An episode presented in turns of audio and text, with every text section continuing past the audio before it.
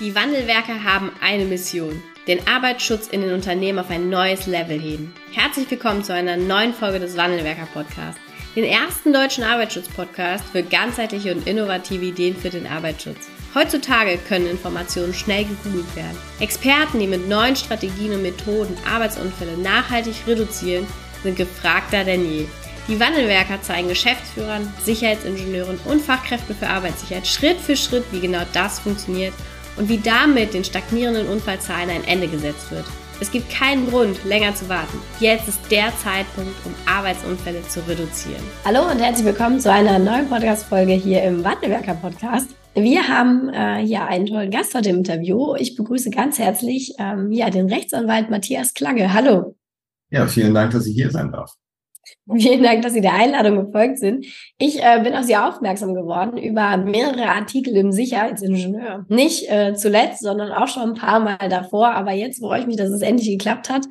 Ähm, und wir haben äh, zwei Folgen miteinander aufgenommen. Und eine Folge, die äh, zu der wir jetzt sprechen, geht um das Thema Sanktionen im Arbeitsrecht. Und äh, für mich und ich glaube auch für alle Zuhörerinnen und Zuhörer da draußen ein ganz, ganz wichtiges Thema, weil wir auf der einen Seite natürlich versuchen, Kulturentwicklung im, mit Überzeugung zu gestalten, also Menschen auch für den Arbeitsschutz zu gewinnen und zu motivieren.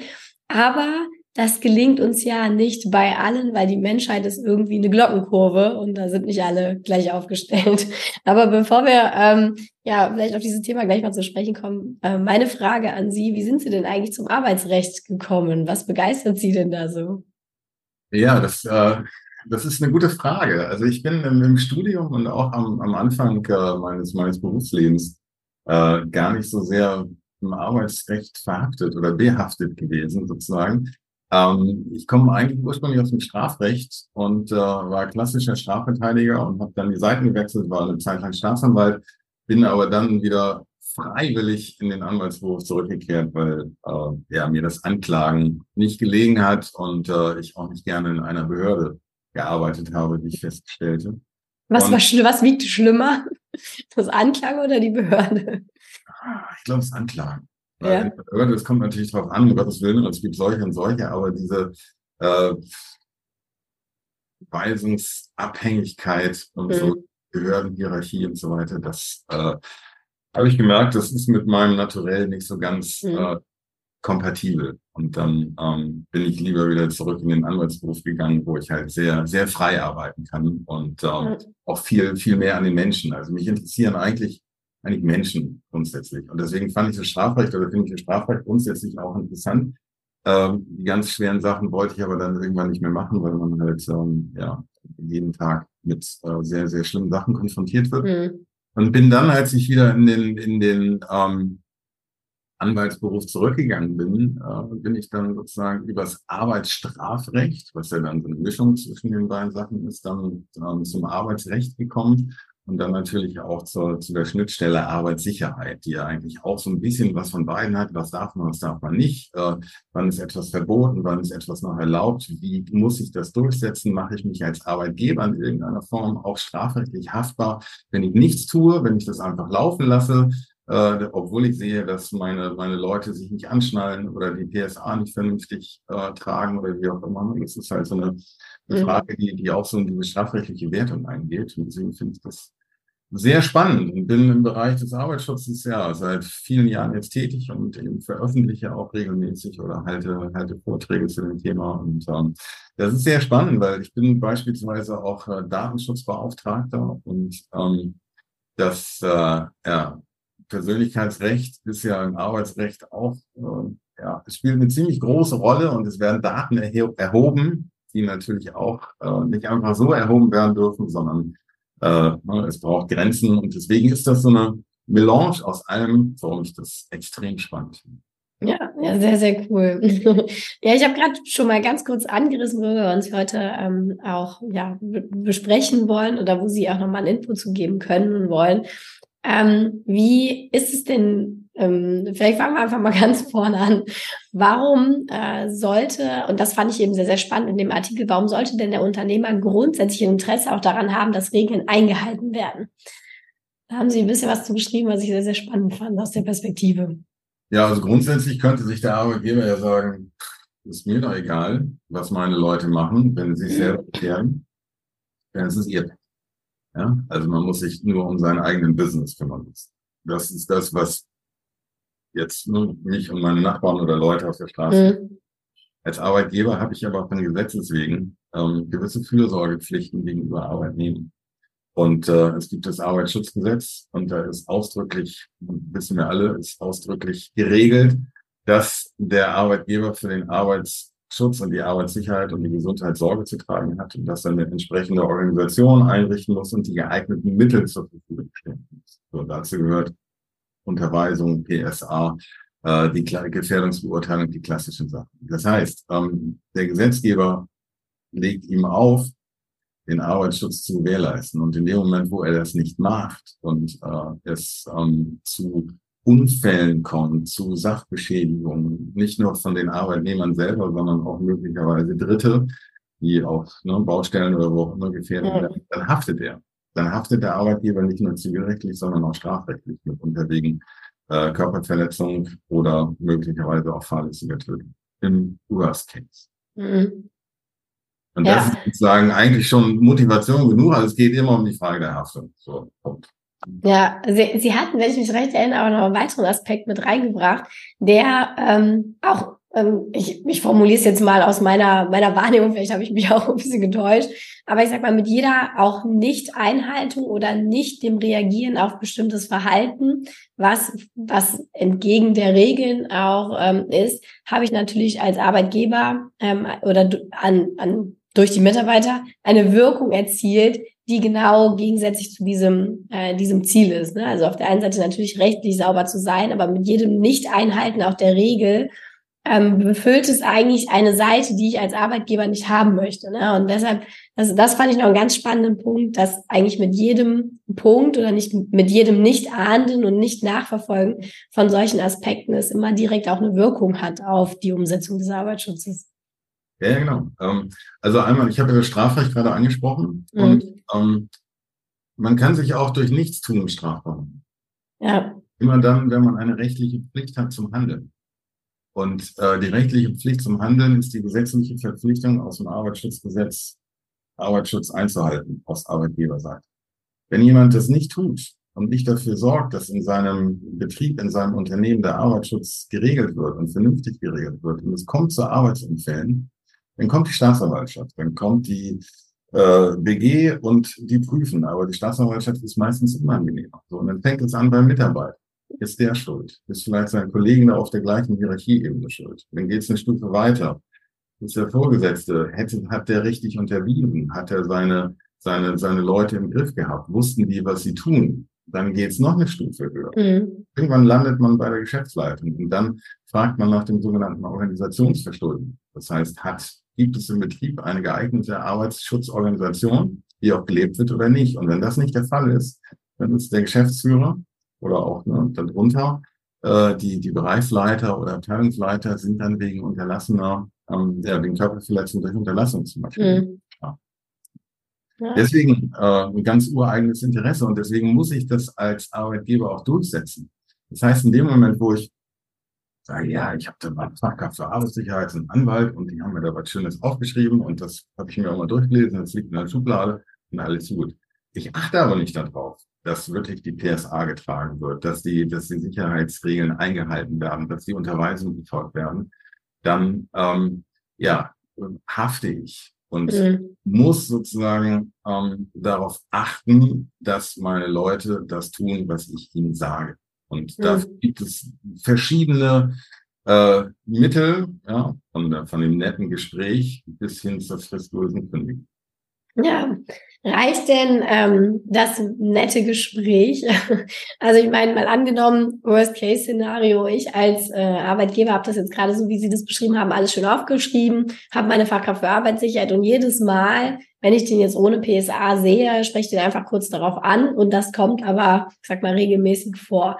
Aber wann ist es denn dann auch an der Zeit, ähm, aus, aus rechtlicher Sicht auch andere Maßnahmen zu ergreifen, weil ich nehme mal an, wenn ich das einfach fortführe und dann trotzdem ein schwerer Unfall passiert und ich nichts weiter getan habe, bin ich ja irgendwie trotzdem mit in der, in der Schuldfrage. Ja, weil die, die, die Behörden, die ja mithören, fragen danach, was hätte denn der Vorgesetzte oder der, der, der, ähm, der, der Geschäftsführer tun müssen, ja, und hätte die gedachte Handlung das Ereignis verhindert. Mhm. Und dann sozusagen die Kausalität vor und dann haftet man. Ähm, ja, also es bringt nichts, wenn ich, wenn ich zehnmal sage, mach sie die PSA an oder mach die vernünftig zu oder ähm, sicher dich, wenn du im, im Hubwagen bist oder wie auch immer äh, oder schachte die Grube oder also, ne, stützt die, die Grubenwände ab, wenn du irgendwo was, was jemand aushebst oder wie auch immer.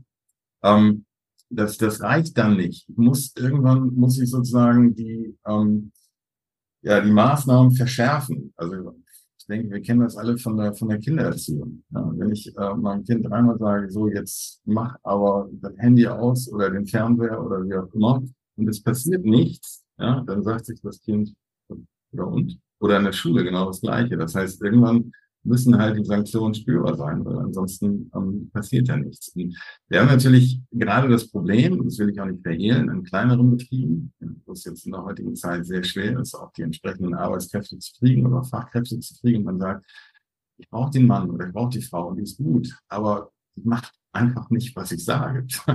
Das, das ist natürlich ein, ein, Spagat, der extrem schwierig ist. Und irgendwann reicht aber möglicherweise gutes Zureden, Zureden nicht mehr. Das hängt natürlich immer davon ab, wie, ähm, äh, ja, wie, wie, wie gefahrgeneigt ist die Tätigkeit und was kann passieren. Also wenn es jetzt darum geht, dass jemand bei den berühmten Treppenlauf, ja, wo man sich festhalten soll, wenn man irgendwie läuft oder äh, klar, das wir alle sind schon mal gestolpert, um, ne? aber das ist vielleicht in einer äh, in einer Agentur oder in einem Büro mhm. sind Arbeitsunfälle treten nicht so häufig auf wie, wie auf, einem, auf einer Bohrinsel oder bei der Feuerwehr oder oder sonst. Das um, sind andere Themen. Ja. Welche ähm, Möglichkeiten hat denn der Arbeitgeber? Also was sind dann mögliche Eskalationsstufen? Also angefangen, ne, ich kann ja mal so die, die äh, aufzählen, was es so gibt. Also das Gespräch, ja, klar, äh, der, der nette Hinweis verbunden vielleicht noch mit einer, mit einer Unterweisung beim Fall Treppenlauf oder vielleicht mal dann auf der Baustelle der Helm nicht oder sich nicht bei Arbeiten über Schulterhöhe, äh, die Leiter genutzt oder wie auch immer. Das sind Dinge, die kann man im Gespräch klären.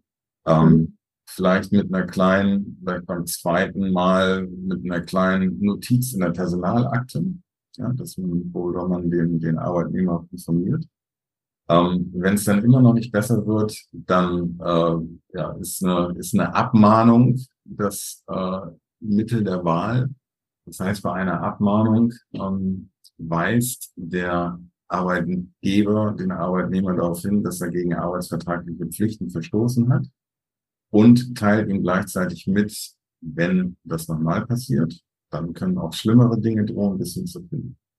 Da gibt es mhm. Mittel, können wir vielleicht gleich noch, oder nicht bestimmte Mittel, bestimmte Formvorschriften, da können ja. wir gleich noch ein bisschen, ein bisschen um, näher drauf eingehen. Der, die nächste Eskalationsstufe nach der Abmahnung wäre dann die ordentliche Kündigung aus verhaltensbedingten Gründen. Da muss man natürlich immer sehen, dass äh, äh, bei Betrieben, die mehr, regelmäßig mehr als zehn Arbeitnehmern haben, die Beweislast für die Wirksamkeit der Kündigung beim Arbeitgeber liegt. Er muss also beweisen, dass die Kündigung äh, rechtswirksam ist. Wenn er es nicht kann, verliert er den Prozess. Deswegen ist es auch wichtig, äh, vorher Verstöße ähm, abzumahnen oder zumindest zu ermahnen und dann entsprechend zu dokumentieren, wer schreibt, der bleibt, ja, dann kann ich nachweisen, der hat jetzt das dritte Mal den gleichen Verstoß begangen. Beim ersten Mal habe ich nur das Gespräch geführt, habe ihn unterwiesen. Beim zweiten Mal äh, habe ich eine Abmahnung ausgesprochen, ja, was soll ich denn jetzt noch machen? Jetzt kommt die Kündigung. Dann wird, mhm. wird ein Arbeitsgericht in der Regel sagen, naja, ähm, hast du selbst Schuld, hast zwei, dreimal nicht gehört, jetzt ist die Konsequenz da. Ja, muss man Und wenn. Genau, und sorry, um die, um sozusagen die, die letzte Eskalationsstufe noch äh, zu nennen, das wäre dann die sogenannte fristlose Kündigung. Mhm. Eine ordentliche Kündigung muss man die Kündigungsfrist ähm, wahren, die sich je nach, je nach Zugehörigkeit zum Betrieb ähm, verlängern kann. Und bei einer fristlosen Kündigung kann man eben sofort das Arbeitsverhältnis beenden, wenn es, äh, so sagt der Gesetzgeber, es unzumutbar ist für den Arbeitgeber, auch nur einen Tag weiter mit dem Arbeitnehmer äh, zu arbeiten. Was, was wäre sowas? Also was ist, was rechtfertigt eine fristlose Kündigung? Das wären Fälle, ähm, wo beispielsweise ja sehr gefahrgeneigt ist, wo es um gefährliche Maschinen geht und es da ähm, äh, bewusst möglicherweise, also man hat in mhm. Kauf genommen, dass, dass Kollegen gefährdet werden, weil man denen eins auswischen will oder weil man ähm, sagt, ist mir doch alles egal, ich habe einen Hass auf den Arbeitgeber. Äh, also eine besondere Gefährdungssituation, die wirklich so unerträglich ist, dass man sagt, es ist so äh, grob fahrlässig oder sogar vorsätzlich, dass wir so jemanden nicht mehr im, im Betrieb dulden. Ja. Die andere Situation wäre, wo man vielleicht sagt, okay, ich habe das schon zehnmal gesagt und dann gibt es wieder Worte und es führt sozusagen zum Streitgespräch und es fallen Beleidigungen oder wie auch immer und dann kann man vielleicht auch irgendwann sagen, gut, das muss mhm. der Arbeitgeber auch bieten lassen, ne? was ja durchaus auch mal äh, passiert, dass wegen äh, Beleidigungen oder wegen unflätigen Äußerungen äh, ein Arbeitsverhältnis abrupt sein Ende findet. Okay, also das, das ist schon möglich. Das, man, man muss sich als Arbeitgeber nicht beleidigen lassen. Definitiv nicht. Okay. Das gehört auch nicht zur Wahrung der Persönlichkeitsrechte. Ne? Nee, das ja, man könnte ja sagen, das ist Meinungsfreiheit. Ja, Sie haben gesagt, dass die, die, das Recht am eigenen Wort ist noch stärker als das Recht am eigenen Bild. Ja, das, das Recht am eigenen Wort bezieht sich dann darauf sozusagen, also ne, das hat mhm. dass es nicht aufgezeichnet werden darf oder nicht mhm, okay. mitgehört werden darf irgendwo.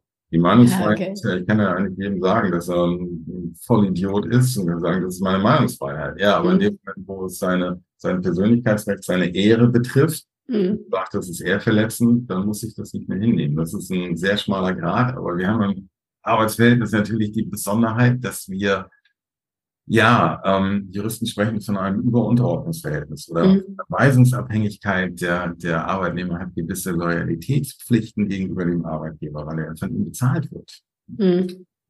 Deswegen. Dann ist halt mit der Ehre schon mal ein bisschen was anderes. Ja, auf der anderen Seite, es gibt ja auch Mobbing und es gibt Bossing. Ja. Ja Mobbing von, von, von Chefseite aus sozusagen. Auch das muss sich niemand, äh, muss sich niemand gefallen lassen, dass jemand äh, herabwürdigend von seinen Vorgesetzten mhm. ähm, äh, äh, behandelt fühlt. Dagegen kann man vorgehen und äh, das führt dann, wenn man das belegen kann, auch zu, äh, zu, zu Schmerzensgeld. Und ja, Verlust des Arbeitsverhältnisses. Naja, gut, dann fragt man, was mit dem Arbeitsverhältnis, aber äh, ja, das ist, äh, das ist ja. kein, kein was, äh, was, was geht denn bei ähm, auch diesen Eskalationsstufen auch zu beachten, damit sie wirksam werden? Ne? Weil könnte ja jetzt sein, irgendwann, äh, mir, mir passt ein Mitarbeiter nicht, ich äh, kündige den auch vielleicht mit einer ordentlichen Kündigung und sage dann hinten heraus, ja, ich habe schon drei Eintragungen in der Personalabteilung gemacht. Also geht sowas oder wann wird eben auch so eine Ermahnung oder so ein Gespräch rechtlich wirksam, so dass ich mich auch hinten heraus darauf beziehen kann? Ähm, erstmal habe ich eine geeignete Arbeitsorganisation, ist mein, äh, mein, mein Arbeitnehmer ähm, unterwiesen worden. Also kennt er seine Pflichten. Mhm. Ja. Wenn er seine Pflichten nicht kennt, weil er nicht vernünftig unterwiesen ist, dann kann man ihm kein Vorwurf mhm. ähm, ganz grob gesagt. Und äh, kann ich, dann kann ich den Verstoß auch nicht ahnden. Ja. Das heißt, ich muss ganz klare Regeln aufstellen. Dann bin ich ohnehin zu verpflichtet im Arbeitsschutz. Ja. Ne? Unter Stichwort Unterweisung. So. Das heißt, die Unterweisungen müssen vollständig sein, sie müssen regelmäßig erfolgen, sie müssen verständlich sein. Die Beschäftigten müssen wissen, was sie zu tun haben. Punkt.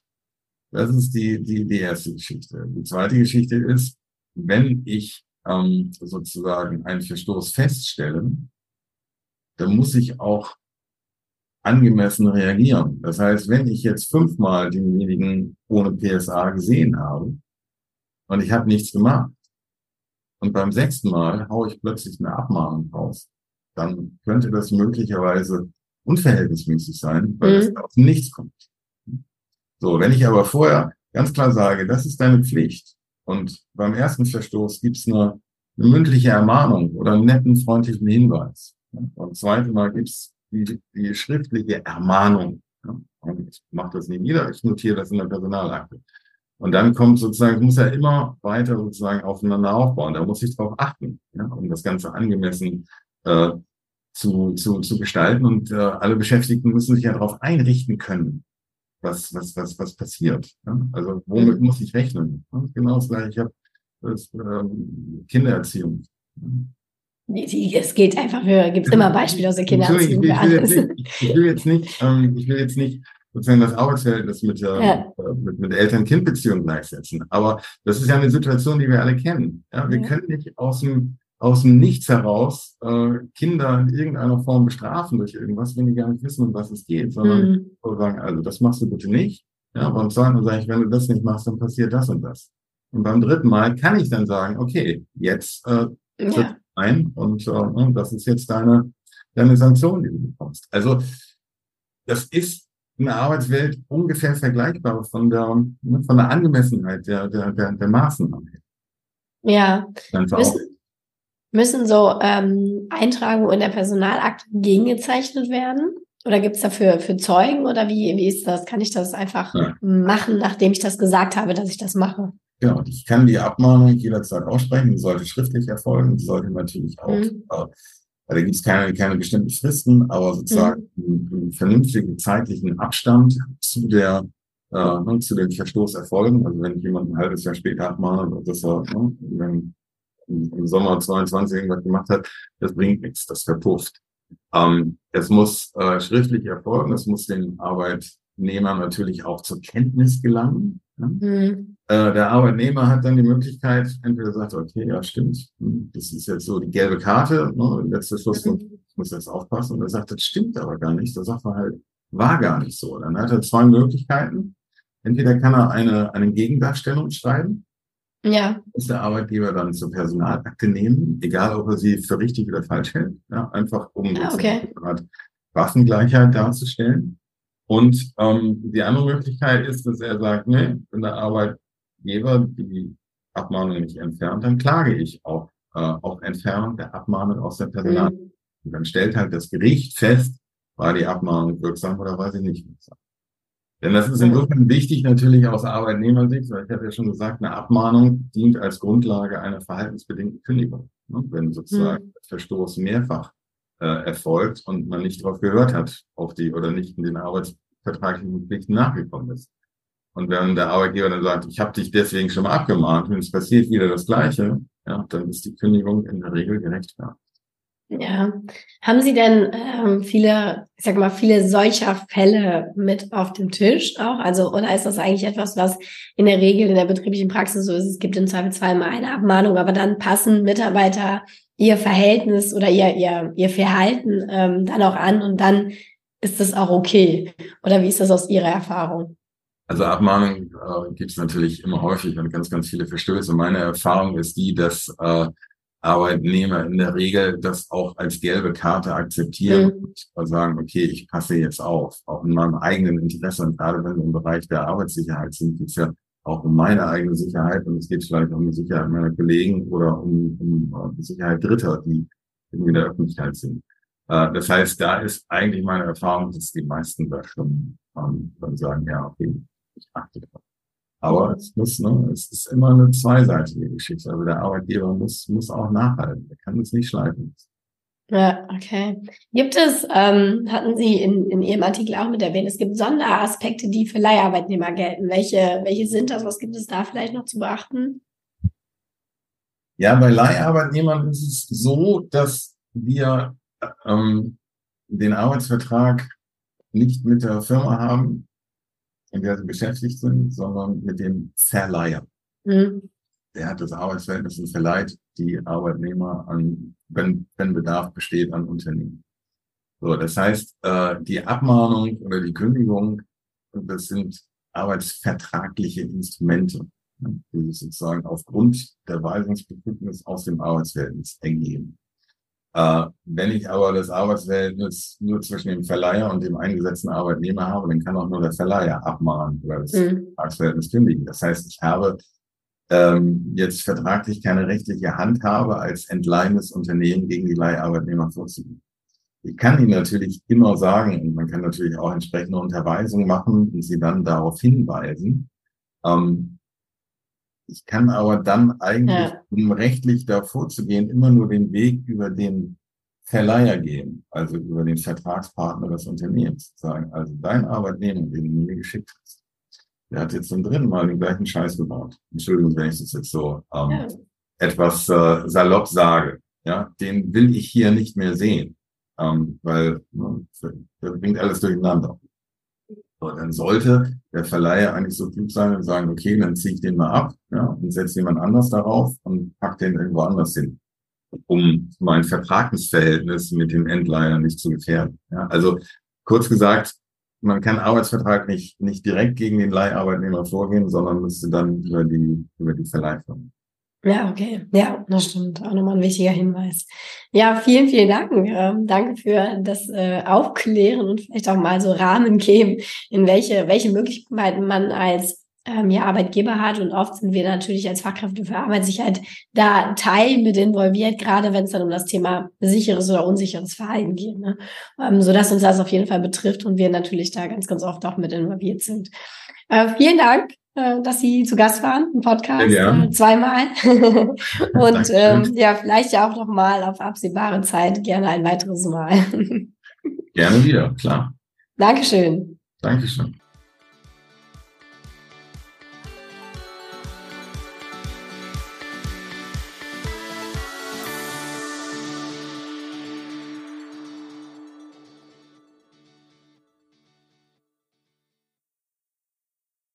Vielen Dank, dass du heute wieder dabei warst. Wenn dir gefallen hat, was du heute gehört hast, dann war das nur die Kostprobe. Willst du wissen, ob du für eine Zusammenarbeit geeignet bist? Dann gehe jetzt auf www.wandelwerker.com-termin und buche dir einen Termin. In diesem 45-minütigen Beratungsgespräch wird eine Strategie für dich erstellt. Du erfährst, in welchen Schritten du an der Einstellung der Menschen im Unternehmen arbeitest, sichere Gewohnheiten schaffst und somit die Arbeitsunfälle nachhaltig reduzierst. Vergiss eine Sache bitte nicht. Wenn seit Jahren die Unfallzahlen bei dir stagnieren, dann verbessert sich der Zustand nicht von alleine. Du brauchst einen Berater, der dir zeigt, welche Schritte du befolgen sollst und welche lieber nicht. Wenn du wissen willst, ob du für eine Zusammenarbeit geeignet bist, dann sichere dir jetzt unter www.wandelwerker.com-termin deinen persönlichen Termin. Wir haben Geschäftsführern, Sicherheitsingenieuren und Fachkräften für Arbeitssicherheit in Deutschland, Österreich und der Schweiz dabei geholfen, die Sicherheitskultur in deren Unternehmen und bei deren Kunden zu verbessern. Als Kooperationspartner des Verbandes für Sicherheit, Gesundheit und Umweltschutz bei der Arbeit liegt es uns am Herzen, dir das notwendige Handwerkszeug auf dem Weg zur Vision Zero zu zeigen und bei der Umsetzung zu unterstützen.